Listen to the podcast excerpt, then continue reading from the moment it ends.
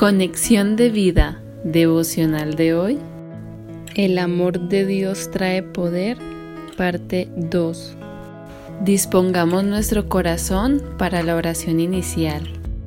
Padre Dios, gracias por el poder de tu amor, porque las muchas aguas no han podido ni podrán apagar tu gran amor, ni lo ahogarán los ríos. Ayúdame a vivir por la fuerza y el poder de tu amor amando como tú amaste a la iglesia.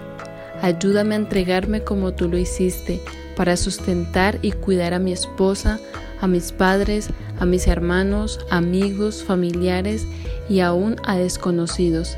En el nombre de tu Hijo Jesús. Amén. Ahora leamos la palabra de Dios. Cantares capítulo 8 versículo 7. Las muchas aguas no podrán apagar el amor ni lo ahogarán los ríos. Si diese el hombre todos los bienes de su casa por este amor, de cierto lo menospreciarían. Segunda de Timoteo capítulo 1 versículo 7. Porque no nos ha dado Dios espíritu de cobardía, sino de poder, de amor y de dominio propio.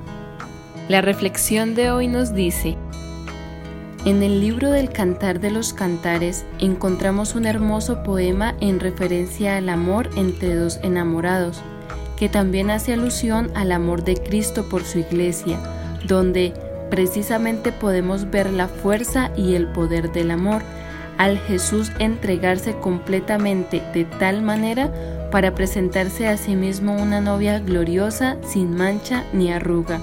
Efesios 5:27 ¿Qué mejor ejemplo que el amor de Cristo por su novia la iglesia para ver cómo podemos colocar el amor en acción? Efesios 5, versículo 25 y versículos 28 al 29 nos dice, Maridos, amad a vuestras mujeres, así como Cristo amó a la iglesia y se entregó a sí mismo por ella. Así también los maridos deben amar a sus mujeres como a sus mismos cuerpos. El que ama a su mujer, a sí mismo se ama porque nadie aborreció jamás a su propia carne, sino que la sustenta y la cuida, como también Cristo a la iglesia. Para poder amar como Cristo, indudablemente debemos conocer su forma de amar, y esta es descrita claramente cuando se detalla el amor en 1 Corintios 13, versículos del 4 al 7. El amor es sufrido, es benigno, el amor no tiene envidia, el amor no es jactancioso, no se envanece, no hace nada indebido, no busca lo suyo, no se irrita, no guarda rencor.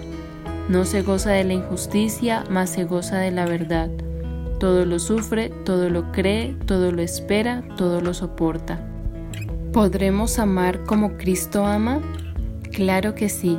Al tener intimidad con Dios podemos llegar a experimentar esa fuerza y ese poder del amor, pues como se lo recuerda Pablo a Timoteo y hoy el Espíritu Santo a nosotros, Dios nos ha dado un espíritu de poder, de amor y de dominio propio, con lo cual podremos experimentar que las muchas aguas no podrán apagar el amor ni lo ahogarán los ríos. Visítanos en www.conexiondevida.org. Descarga nuestras aplicaciones móviles y síguenos en nuestras redes sociales